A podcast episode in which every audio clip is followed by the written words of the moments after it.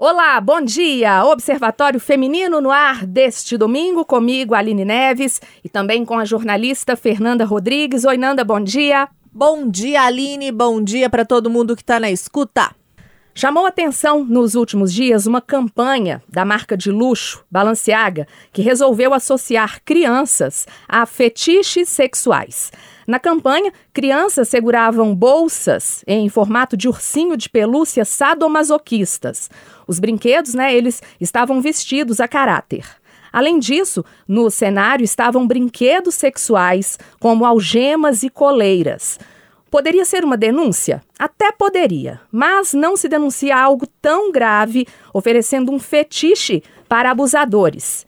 Em uma das fotos, uma criança está deitada em um sofá com brinquedos sexuais e copos de bebida em uma mesa. A imagem é de vulnerabilidade. Nas redes sociais, muitas pessoas pedem boicote à marca e dessa vez a Grife percebeu que críticas eram sérias. Ao invés de responder com as frases que costumam usar, tipo adoramos um escândalo de moda, eles retiraram a campanha do ar e pediram desculpas. Eles escreveram o seguinte. Pedimos as nossas sinceras desculpas por qualquer ofensa que a nossa campanha de Natal possa ter causado. Eles também tentaram tirar o corpo fora, falando que os documentos sobre pedofilia não deveriam estar no set e não foram aprovados pela marca. Para a gente falar sobre os graves problemas e impactos desse tipo de discurso que une crianças e sexo, a gente conversa hoje aqui no Observatório Feminino com a Vanessa do Mila, fundadora do Instituto Mila, que é o Movimento Infância Livre de Abusos. Oi, Vanessa, bom dia. Bom dia a todos. Também está aqui no Observatório hoje a Rose Aquino, do Rede Solidária. Rose, bom dia também, viu? Bom dia. Vanessa, vamos começar com você.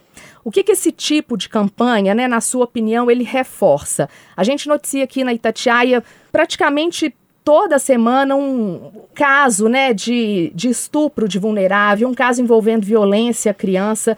Essa campanha bola fora total, né? Totalmente bola fora. O que me chama mais atenção nisso é que o seguinte, uma campanha de marketing de uma marca tão famosa, ela passa por vários processos. Então, como é que uma campanha pode chegar ao consumidor final exibindo uma criança num, num, numa uma questão completamente fora do universo infantil?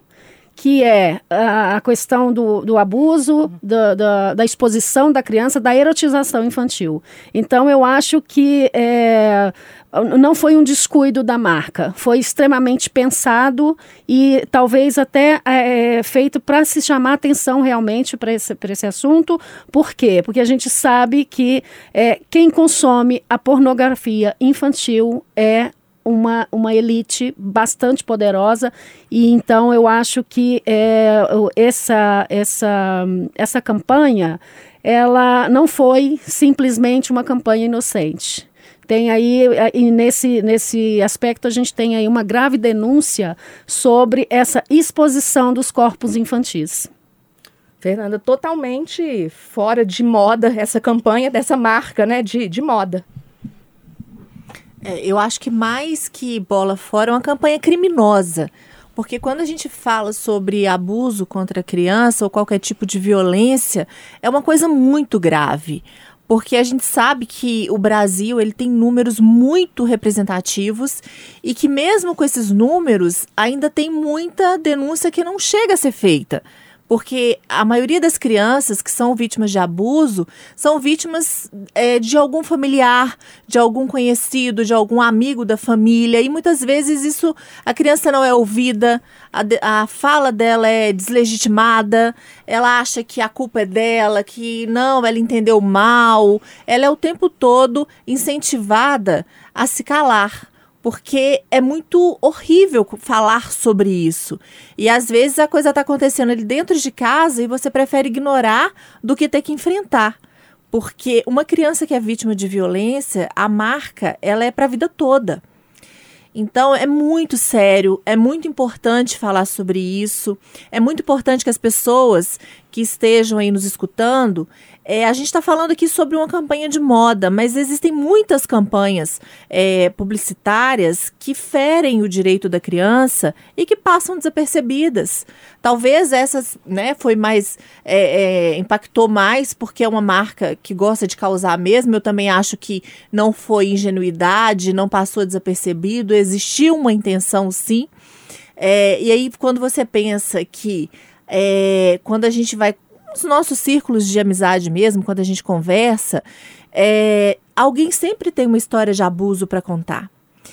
E eu penso assim, as pessoas que criaram essa campanha, será que elas não conhecem ninguém que já passou por isso? Ou não tem, não teme pelos seus filhos, não teme pelas crianças que estão, né, expostas a todo tipo de, de agressão.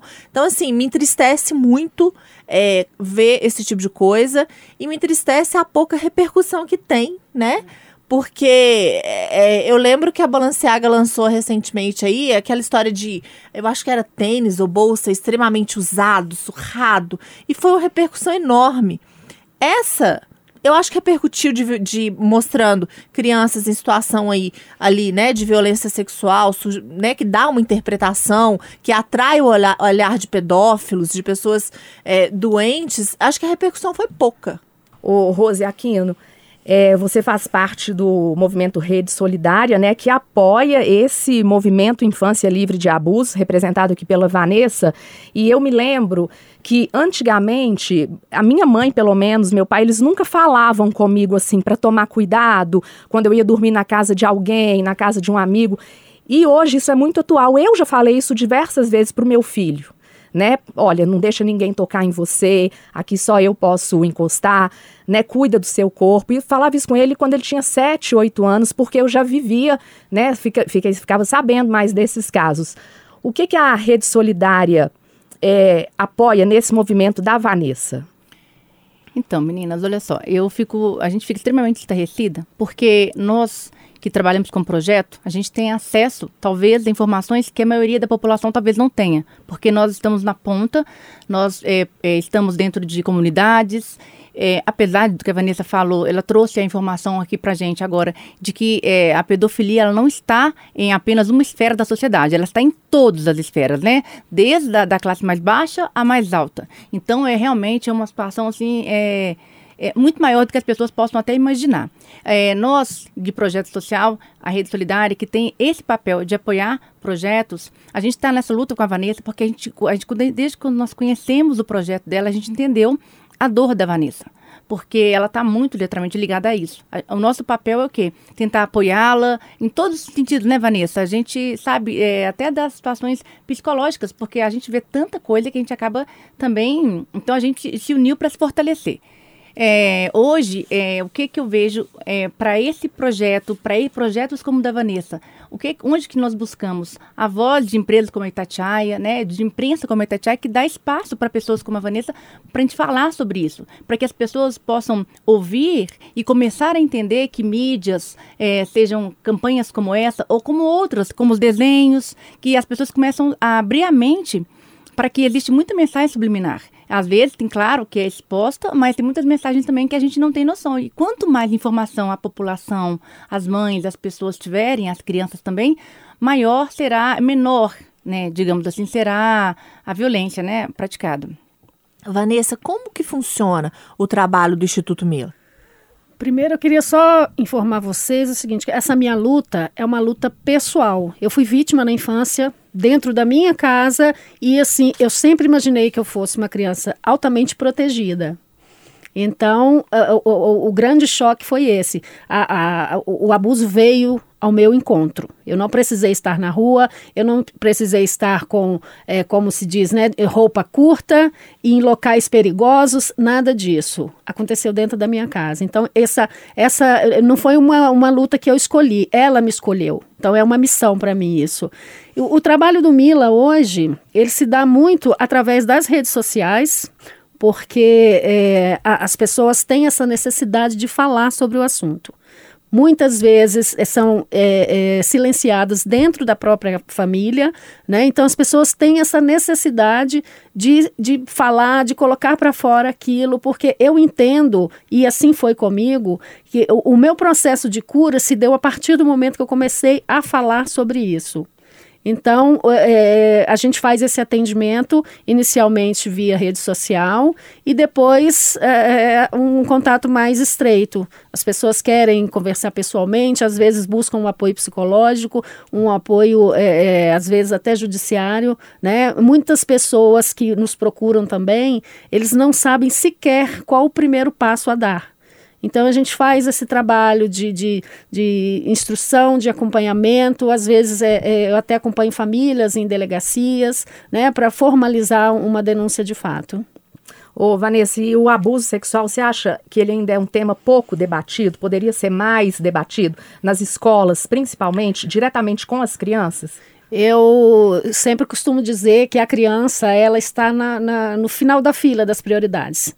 Né? Nós tivemos agora aí a, a, a Lei 1776 de 2015, que passou na, na Câmara do, do, do, dos Deputados agora e seguiu para o Senado. Só que existe um, uma grande barreira aí. É, são somente 120 dias para que essa lei seja aprovada. Então, se isso não acontecer, a gente volta do início. E, eu acho que a gente precisa muito falar sobre esse assunto, porque é, as escolas é um excelente canal onde existe uma concentração de crianças ali, e muitas vezes, como essas situações acontecem dentro de casa, a criança ela não tem com quem falar. Então ela vai recorrer ao professor, ela vai recorrer a, a, a algum parente, alguém ali da, da, próximo a ela, que dê a ela essa chance de poder externar o que está acontecendo. Você está falando sobre esse prazo estreito para votar essa lei, mas o que diz essa lei? Essa lei, ela é, criminaliza a, o, o abuso como crime hediondo, certo? que infelizmente ainda não é considerado, e ela é, impede que a pessoa saia por bom comportamento. Eu não consigo entender como um abusador, uma pessoa assim, ela vai sair por bom comportamento. É claro que ela vai ter um bom comportamento dentro da cadeia, porque ela não tem criança para ela abusar.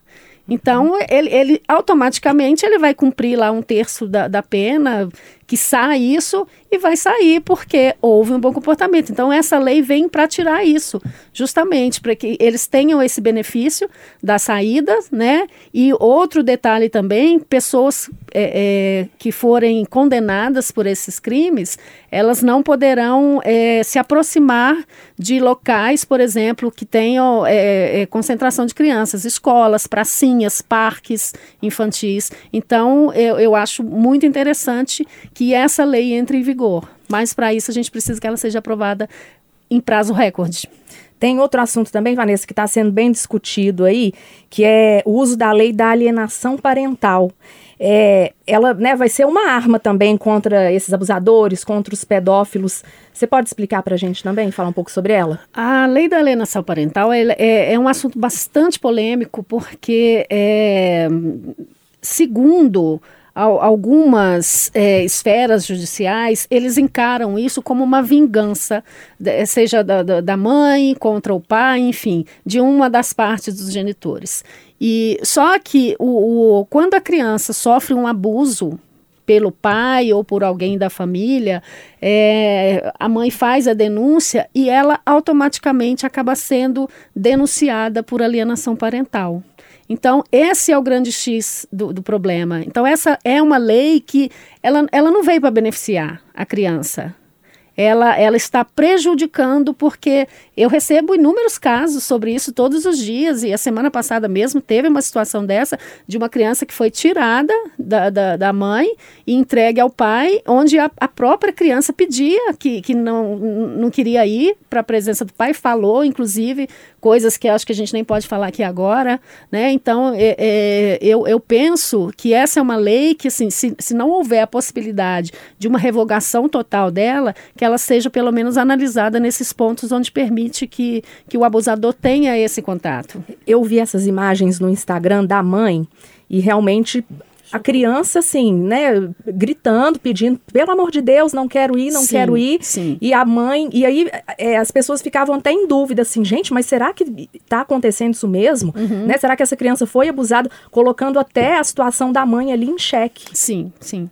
Essa mãe, eu tenho contato pessoal com ela e, assim, tem, tem umas gravações que, claro que correm em segredo de justiça, mas é, algumas coisas que estão no processo e, e podem ser divulgadas, ela, é, a, a própria criança, numa dessas gravações, a criança fala explicitamente o que está acontecendo, né? Então, assim, o desespero da mãe foi justamente é, é, é esse, porque vendo a menina ser levada e ela falando ali na presença da psicóloga, na presença do, do, do oficial da justiça, né, que foi para retirar essa criança, e ainda assim ela foi entregue, ela saiu de Minas Gerais e foi para São Paulo, que é onde a, a, a, a, Família do pai. A medida foi tomada, né? Porque respeitaram a, a, a decisão da, da Justiça de São Paulo e não a de Minas Gerais. Então, essa criança acabou indo para a companhia do pai, mas felizmente, e isso é o que eu digo, a questão do clamor popular, gente, da, da- do, do envolvimento das pessoas. Essa criança conseguiu voltar para casa e a gente está aguardando o andamento do processo. Não é uma situação definitiva, né? Não, não é que ela vai ficar permanentemente com a mãe, mas é, pelo menos a- esse desespero dela, por enquanto, é, é, foi cessado. Rose, esse é um assunto tão difícil e que impacta tanto quando a gente ouve, quando a gente fica sabendo, mas é, com a sua experiência de anos né, com esse tipo de trabalho social e tudo, é, o que, que você acha que a gente, como cidadão, como sociedade, o que, que a gente precisa fazer? O que, que precisa de ação para a gente tentar combater é, esse tipo de crime? Primeiro que eu acho que é, de tudo é informação. E a informação ela vai vir através, né, da, como eu tinha falado, através dos projetos, como da Vanessa, é, da, do- das, das oportunidades das pessoas poderem falar. E a segunda que, que me causa mais espanto, assim, é das pessoas é, terem é, facilidade para ouvir, ouvirem. Eu, tô- eu sei, é um assunto chato, mas as pessoas não querem nem ouvir. É, como a gente tem acesso a esse tipo de, de informação, infelizmente, às vezes vai comentar com alguém no sentido de, olha, fique atento porque está acontecendo determinada coisa. Ah, não quero nem ouvir. É a primeira coisa que as pessoas falam. Mas não tem como você saber do que está acontecendo se você não quer nem ouvir. Então as pessoas precisam estarem abertas, entenderem que isso realmente é uma- um mal do, do nosso- da nossa sociedade, que ele estar aí, que as pessoas precisam estar, estar abertas para aprender e se defenderem. E claro, principalmente é, políticas públicas voltadas para que, por exemplo, quando uma mãe ela chegar para qualquer órgão, qualquer lugar e falar, olha, minha filha não quer ir, ele tem que existir uma, uma bancada, alguém que, que vai ouvir essa mãe, vai ouvir essa criança, tem que existir isso. Então, eu acho que o primeiro caminho é a informação sempre. Vanessa, é, você tem um trabalho que é menos é, falado ainda, a gente não ouve falar, pelo menos eu nunca tinha ouvido falar, que é o combate a esse tipo de abuso contra a criança em tribos, né, indígenas. É, porque eu acho que é mais complicado ainda e delicado, porque é uma cultura né, diferente da nossa. É, o que, que você pode falar para a gente sobre esse trabalho? Então, essa questão é, é bastante delicada, porém, eu acho que precisa ser revista. Porque é, recentemente, numa viagem ao norte de Minas, a aldeia Chacriabá, a gente detectou vários casos. Eu fui com o pessoal da Rede Solidária, nós detectamos vários casos e a dificuldade em se agir nisso é porque são casos dentro das aldeias e que é, é, simplesmente dizem: ah, mas faz parte da cultura deles. Eu não, eu não consigo aceitar ser parte de uma cultura onde uma criança é abusada. Ela é iniciada ali pelo, pelo o, o, o chefe daquela tribo, pelo o, o familiar mais próximo, enfim. Eu não consigo entender isso como uma cultura. Inclusive, assim, a, a minha página do Instagram ela foi derrubada já quatro vezes e uma das vezes foi justamente por um caso desse que eu denunciei, onde uma delegada da localidade, não do, Cha- de Chacriabá, mas é, de, de outro estado do Brasil, ela me pediu ajuda porque a situação estava sendo silenciada e a menina havia sido é, é, estuprada por 13 pessoas. Então, ela, ela pediu ajuda para essa criança que estava no posto de saúde e que é, é, as autoridades locais estavam é, é abafando justamente por essa questão de ser cultural.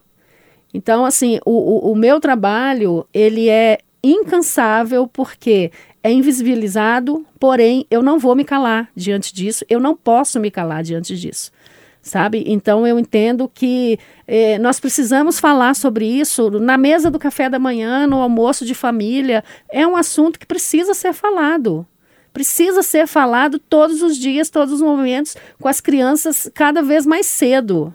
E esse é o trabalho que eu venho fazendo. A gente tem uma cartilha que é distribuída é, é, onde é, a gente consegue entrar em projetos sociais, escolas, enfim, a gente cons conseguindo entrar nesses locais, a gente faz esse trabalho com as crianças, as crianças recebem super bem, porque existe uma interatividade, eu tenho um, um, um banner onde a, a, própria criança ela, ela vem, ela coloca ali, marca o local, a gente vai explicando o que, que pode, o que, que não pode, o que, que é parte íntima. E a criança ela tem o maior prazer de, de interagir com aquilo. Elas fazem fila assim, para é, é, fazer essa interatividade, sabe? Então eu acho que é importante, porque é uma forma lúdica da gente trazer à tona um, um assunto tão grave. Ô, Vanessa, e a gente fala muito também que o abusador não é aquela pessoa que está longe, né, que nunca vai ser descoberto. O abusador às vezes está muito perto, né, está dentro de casa, é um amigo da família, amigo da criança. Como é que a, os responsáveis por essa criança, é, quando eles tiverem alguma denúncia a fazer, podem te procurar, podem denunciar?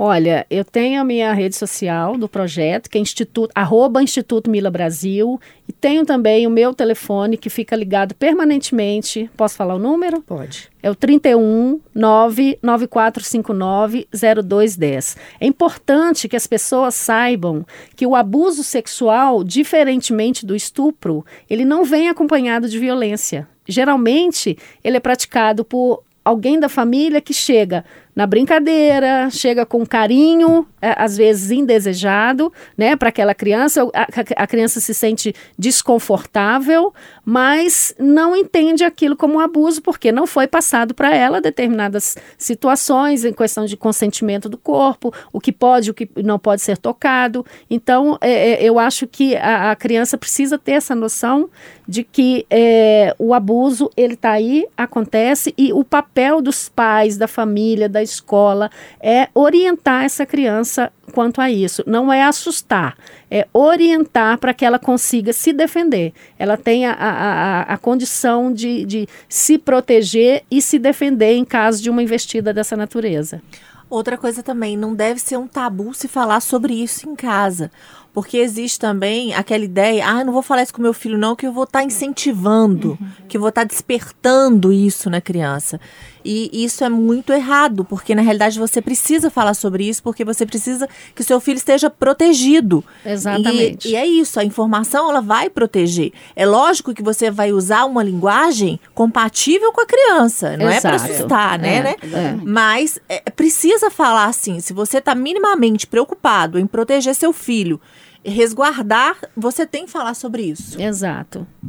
E é, é, é interessante isso porque, é, como eu digo, é, é, existem várias formas de você falar sobre o assunto, apesar da, da gravidade, do, do, do, de ser um assunto bastante delicado, melindroso, mas assim, você acompanhando as faixas etárias das uhum. crianças, você consegue é, é, explicar o que é, como, como funciona, é, o, o, que ela deve fazer para se proteger, como ela deve agir em caso de, de alguém se aproximar dela. E, e muito importante dizer, sentiu desconfortável com qualquer brincadeira que seja, falar com o pai, com a mãe ou com alguém responsável, com a própria professora. Né? Eu acho que isso é, é, é fundamental. A gente não pode se calar. De forma alguma.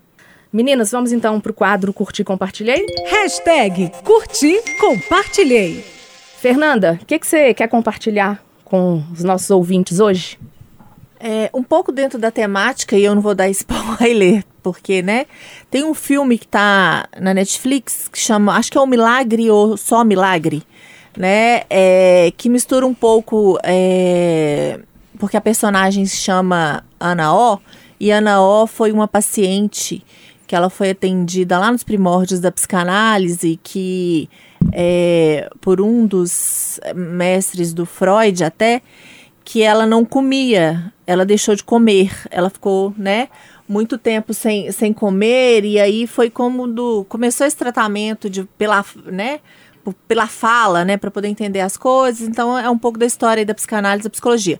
Mas o filme vai para além disso, né?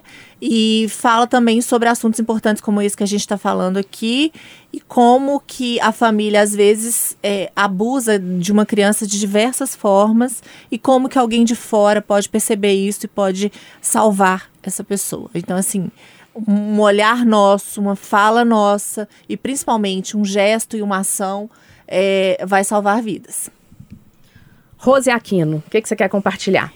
Eu vou deixar aqui, é, como sugestão para as pessoas, é seguirem o nosso trabalho, que é a, arroba Rede Solidária BH, porque nós, como o nosso objetivo é apoiar projetos e dentro do nosso projeto nós temos muitas, né? nós temos projetos como o Mila que nós é, temos um prazer de acompanhar porque nós sabemos é, a real luta, mas nós temos outros projetos, então é bom que as pessoas saibam de todas as nuances da sociedade, porque nós temos muitas demandas. Então eu vou é, indicar o Instagram da Rede Solidária.